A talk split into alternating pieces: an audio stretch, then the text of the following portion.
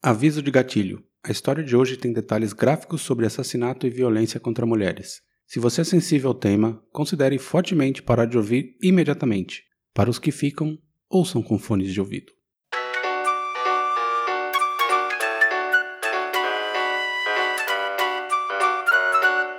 Ela tinha voltado do Brasil e ela estava muito entusiasmada com o Tatu Canara sei, isso aí pode ser intuição da mãe, sei lá, de, de outras crianças conversando, não sei.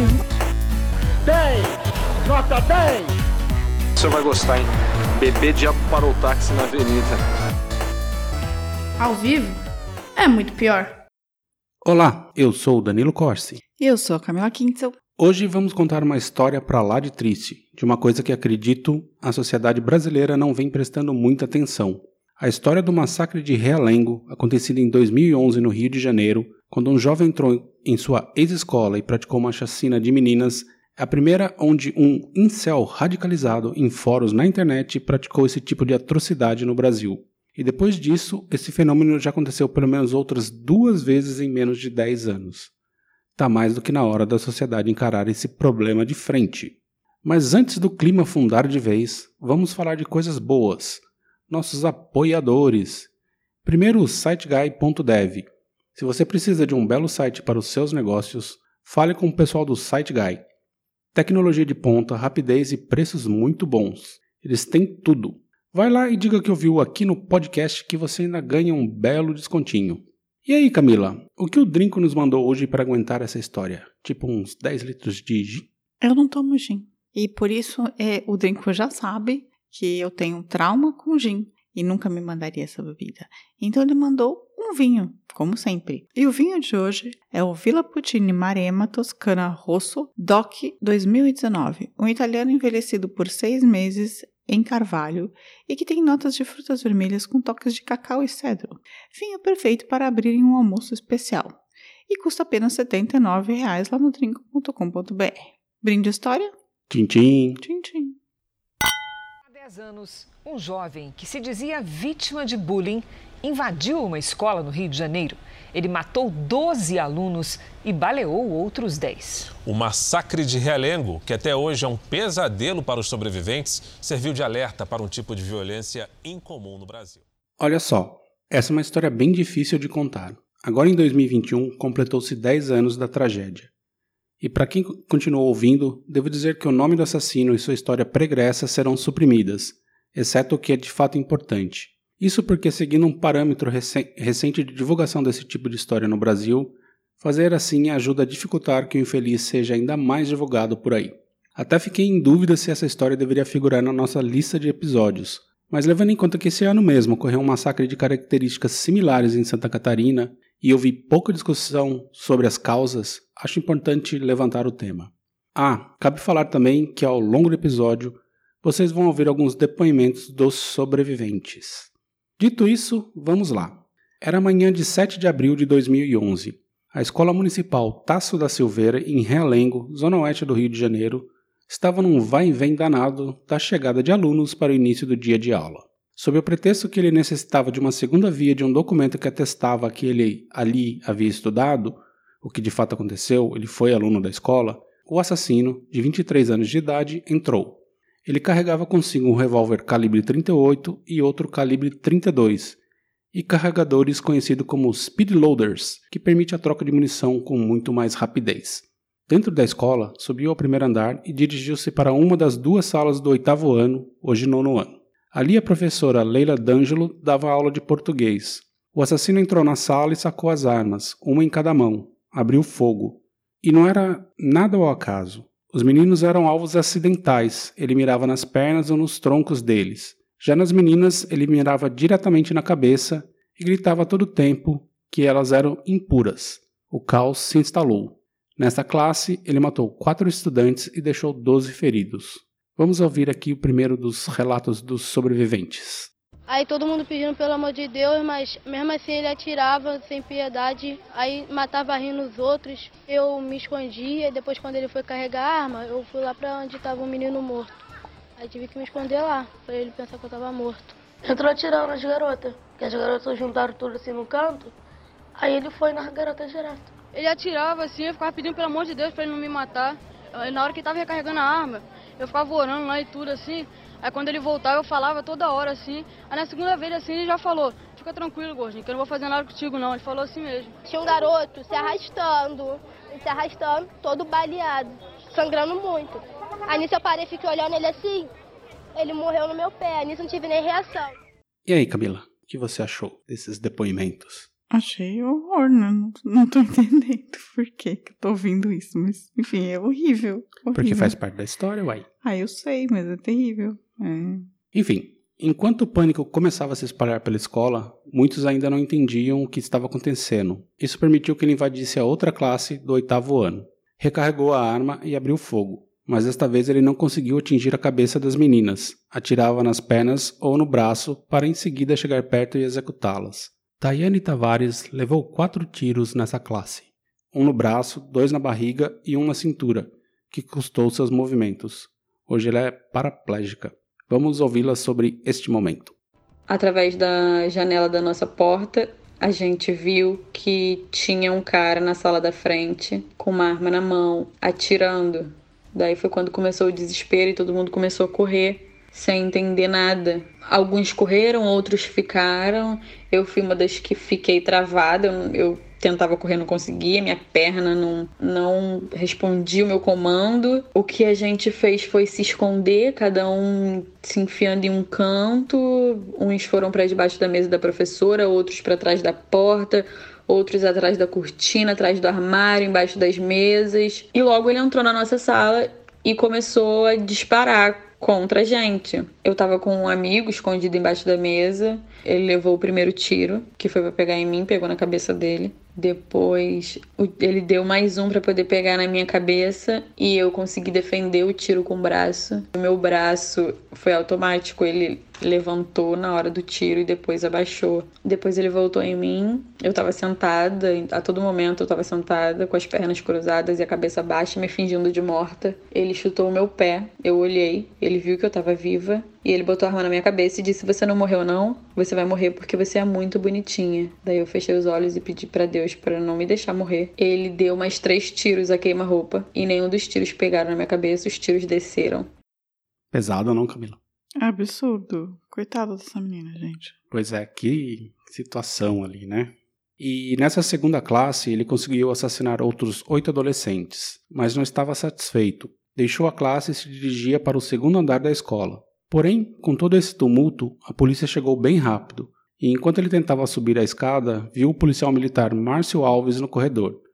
Ele disparou contra o policial, que revidou, o assassino foi atingido duas vezes, uma na perna e outra na barriga. Sabendo que tinha rodado, ele disparou contra a própria cabeça. O massacre chegou ao fim com 12 vítimas fatais, 10 delas meninas, 20 feridos e o assassino morto. Agora a gente vai ouvir o policial falando sobre a ação. Seguimos aqui para a escola. Eu cheguei, já estavam ocorrendo os tiros. E no segundo andar, eu encontrei o meliante saindo de uma sala. Ele foi, apontou a arma em minha direção, foi baleado, caiu na escada e cometeu um suicídio logo após.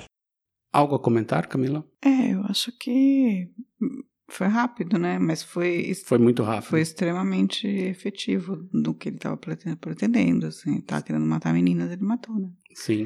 E aí, imediatamente após a tragédia, começou a famosa barata voa, Especialistas, bem entre aspas, foram à imprensa afirmar que se tratava de um caso claro de esquizofrenia, fato que foi rapidamente refutado.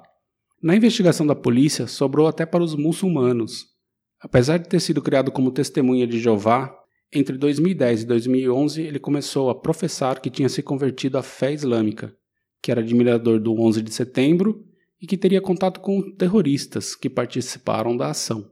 Pronto, mais um carnaval na imprensa e foi preciso que a União Nacional dos, das Entidades Islâmicas do Brasil e parentes próximos desmentissem a informação. A polícia abandonou essa linha de investigação e considerou esse lance de terrorismo e islamismo um delírio do jovem. Ele também deixou uma carta de suicídio, onde afirma que sofria bullying na escola e seria um ato de vingança, algo também desmentido por seus ex-colegas. E aí chegamos ao ponto. Em 2012, a Polícia Federal descobriu que ele foi influenciado e incentivado por Marcelo Vale Silveira Melo e Emerson Eduardo Rodrigues Cetim, ambos partes da seita cibernética Omni Santos, conhecida pelo ódio contra as mulheres, a população LGBT, que ia mais, negros e qualquer outra minoria.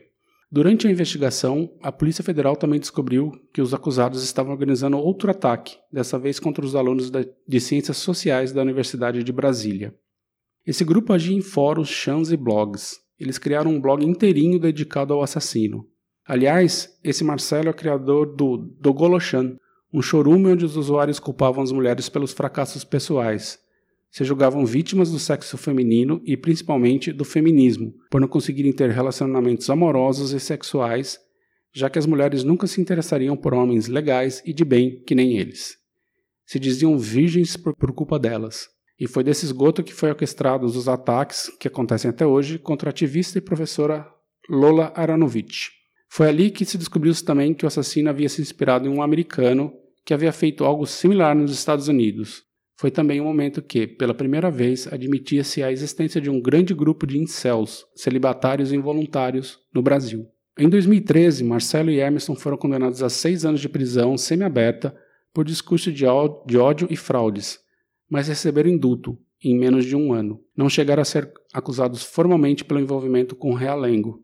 Quem rodou de verdade foram um vigia desempregado e um chaveiro, o Charleston Souza de Lucena e Isaías de Souza, que venderam o calibre 32 para assassino e pegaram 10 anos de cana. Depois disso, Marcelo e Emerson ainda militaram pela extrema-direita, por Olavo de Carvalho e pelo excrementíssimo presidente. Criaram até o Bolso Coin, a criptomoeda do presidente. Socorro! Marcelo acabou preso em 2018 e foi condenado a 41 anos, 6 meses e 20 dias de prisão por racismo, coação, associação criminosa, incitação ao cometimento de crimes, divulgação de imagens de pornografia infantil e terrorismos cometidos na internet. Emerson fugiu do Brasil e mora na Catalunha, se livrando da prisão. Porém, ambos continuaram ativos, sendo diretamente ligados a outro crime igual ao de Realengo, em Suzano em 2019, e o assassinato de uma jovem por seu ex-namorado no interior de São Paulo. Ah, não falei, mas ambos são de Curitiba e têm histórico ligado ao neonazismo da cidade desde os anos 80. Ah, Curitiba sempre provendo o melhor para o mundo, né? Enfim, a imprensa pouco falou que a polícia encontrou provas do envolvimento do assassino com essa score em seu computador, e ali a misoginia graçava. Mesmo com as vítimas corroborando sobre os ataques deliberados às mulheres, pouco se comentou ou ainda se comenta sobre isso. Não dá para ter dúvidas. Ouça o que a Tayane novamente falou sobre o ataque. Nas meninas ele dava tiro para matar, ele dava tiro na cabeça. E nos meninos ele dava tiro para machucar, no peito, no braço, no rosto e não na testa, na cabeça, como ele dava nas meninas. Ele dizia que sofria bullying na época que estudava lá, que as meninas não gostavam dele, que ele era virgem, não sei o que se passa na cabeça de um psicopata desse. Mas eu acredito sim que o alvo dele era as meninas. Tanto é que dez meninas morreram e só dois meninos morreram. Então tem uma diferença aí muito grande. E aí, Camila, o que você acha de tudo isso? Eu acho que realmente existe a cultura dos chains e que tá, ela está muito presente no Brasil, cada vez mais. Também está presente nos Estados Unidos, assim. Eu acho que a gente tem um problema seríssimo na criação de homens e meninos. Isso já não, não é de hoje, mas isso tem piorado assim absurdamente conforme o feminismo vai crescendo. Conforme as mulheres vão ganhando direitos ou o mínimo igualdade, é, os homens vão ficando cada vez mais fragilizados em sua masculinidade tóxica e vão cometendo esse tipo de, de atentado, assim. Basicamente, a gente tem um problema seríssimo na criação de meninos e de homens, assim. É, eu sei que isso talvez pegue muito mal para a nossa audiência masculina, mas assim, o homem branco tem que ser revisto, assim, sabe? A gente precisa rever isso porque o homem branco é heterossexual, basicamente, assim. Eu entendo que é uma posição que os homens eles sempre saíram de uma posição muito muito de autoridade, né? E, e onde tudo era muito fácil, porque os melhores empregos sempre foram para esses homens, as melhores posições, o status social, social e hoje não é tão, tão simples assim. Eles estão ouvindo muito não e, e ainda se sentem impressionados para serem os provedores, mas são os provedores meio sem poder, sabe? E eu acho que isso está afetando efetivamente o psicológico de uma geração, assim. Tem uma geração com muito problema, com muito problema, assim. Há pouco tempo teve ataque no shopping também, que a menina não queria sair com o cara e o cara esfaqueou a, a menina na praça de alimentação porque ela falou não, sabe? E a gente pode falar que isso é um, é um. Claro que tem algum desequilíbrio emocional que, que também ajuda nisso, assim. Mas o fato é que esses desequilíbrios emocionais e pessoais, eles são é, turbinados por, por esses chains, por essas redes de, de, de homens falando, incentivando outros a fazerem atentados terroristas contra mulheres. É isso, assim. Você não tá vendo mulheres se unindo para fazer atentados terroristas contra homens em lugar nenhum, né? É isso, assim. E basicamente meninos brancos, né? Pois é. E por fim, eu devo dizer que trabalhei por quase três anos em uma grande rede social caçando esses tipos de criminosos.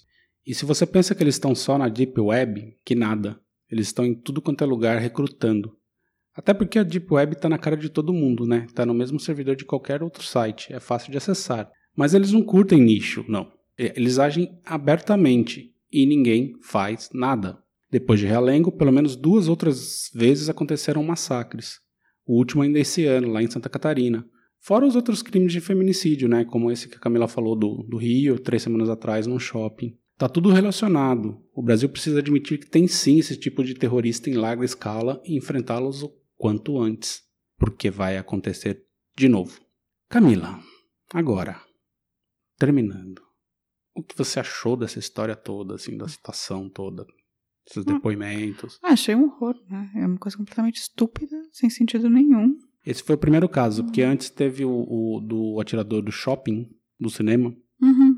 mas ele não tava, não foi, naquela época assim, não existia esse tipo de internet. Talvez se ele fosse radicalizado, é, como masculinista, né, que fala. É, pessoalmente. Né? Mas ele chegou a ser internado, ele foi pro, pro, é, pro ele era estudante de medicina, né? né? Tipo, acho que o caso aqui é diferente. Esse é o primeiro mesmo que tem evidências muito claras de que era uma ação coordenada que foi fervilhada ali no, no, submundo da internet. Eu né? acho, o que eu acho é que assim, para evitar que esse tipo de coisa aconteça, a gente precisa entender como esses meninos estão se radicalizando. E isso precisa ser estudado e a gente entender como eles estão se radicalizando, onde eles estão indo, o que está acontecendo.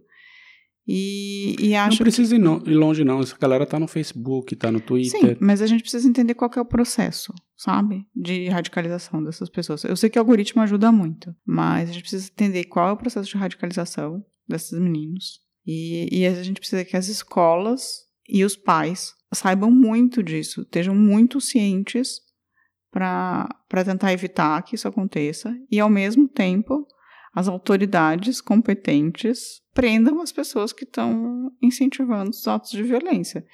Então, assim, tem que, tem que ter um esforço coletivo aí.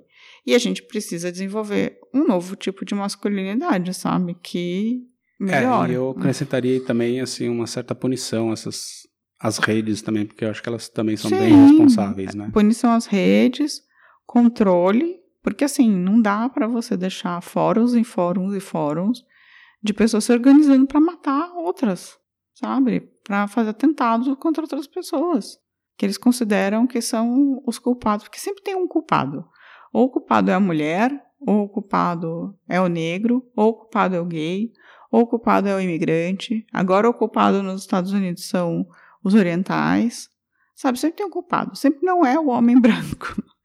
É isso, assim, a gente... Nunca é a pessoa que tem o privilégio. Né? Não, nunca é. É sempre o cara que, tipo, o cara que não consegue vencer, sendo que ele tem todas as vantagens do mundo para vencer. E vencer é o básico, né? É conseguir um relacionamento saudável e, e o um emprego. E isso, isso acaba com as pessoas. E aí, tipo, é sempre a culpa do outro e sempre, tipo, essas meninas de realengo que vão pagar o pato, sabe? Pois é, né? Muito triste isso. Muito. Bom, agora acho que a gente precisa respirar um pouquinho e já voltamos com os recadinhos. A morte deles não pode ser em vão, não pode, a gente não pode banalizar fatos como esse, crianças morrerem dentro da escola. Todos os dias eu lembro da minha filha, não tem como se apagar, né? dentro do meu coração, Milena está presente 24 horas. Bem, Camila, se alguém quiser comentar alguma coisa sobre esse episódio, como faz? Ai, gente, mande suas lágrimas pra gente por e-mail ou no contato arroba muitopior.com.br ou você pode mandar um recado no Facebook, no Instagram, pode deixar um comentário no site, no muitopior.com.br. Acho que é isso. Ou no YouTube também. No YouTube também pode comentar. Aliás, bom que você falou do YouTube, que no momento que a gente lançar o episódio, os comentários vão estar abertos, mas eu já prevejo que é possível que a gente tenha que fechar esses comentários, porque há uma grande chance de sermos invadidos por essa turma aí. Ah, sempre tem. No Escuderia Lecoque a gente teve que fechar por conta do, da quantidade de chorume. Freitito também. Freitito também. A chorume é difícil, viu? Mas estarão abertos. E agora os recadinhos.